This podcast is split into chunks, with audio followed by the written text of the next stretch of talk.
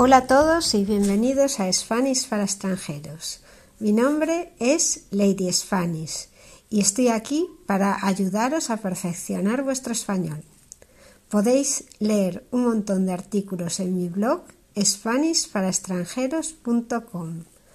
Hoy, precisamente, vamos a leer uno de los artículos en los que os explico qué es una cuidadora.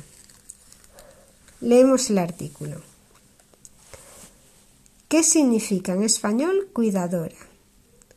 Esta es una entrada para hacer algunas aclaraciones de la carta de Atalaya, mi día a día. Puedes ir al artículo para escuchar la carta antes de leer esto o después, si prefieres un poco de ayuda. Quiero decir con esto que si necesitas un poco de ayuda para entender eh, alguno de los audios, te viene bien leer este artículo antes y después escuches el audio de la carta de Atalaya. En ese artículo, por ejemplo, hay una palabra que no utilizamos muy habitualmente en España, que es la palabra cuidadora. Quiero decir que no se aprende en el colegio ni cuando estás estudiando español. Esta es la palabra cuidadora, la cuidadora, es femenina. Normalmente es una mujer la que cuida de los niños. La cuidadora es una chica que está en una casa con los niños y que es la encargada de estar con ellos cuando los padres no están en casa. En este caso, en el caso de Atalaya, la ayuda a vestirse o puede que le haga el desayuno, la baja al colegio en coche. Ella, Atalaya, le llama la cuidadora. Muchas veces la cuidadora es también la asistenta, o sea, es la empleada del hogar que se ocupa de hacer las cosas de casa, de hacer la compra, de hacer la comida.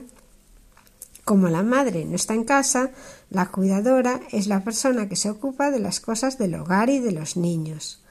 Podemos decir entonces cuidadora, empleada del hogar, asistenta y también coloquialmente la llamamos la chica. Seguro que os suena más la palabra la canguro. Ella se ocupa también de los niños, pero ya es un término mucho más específico.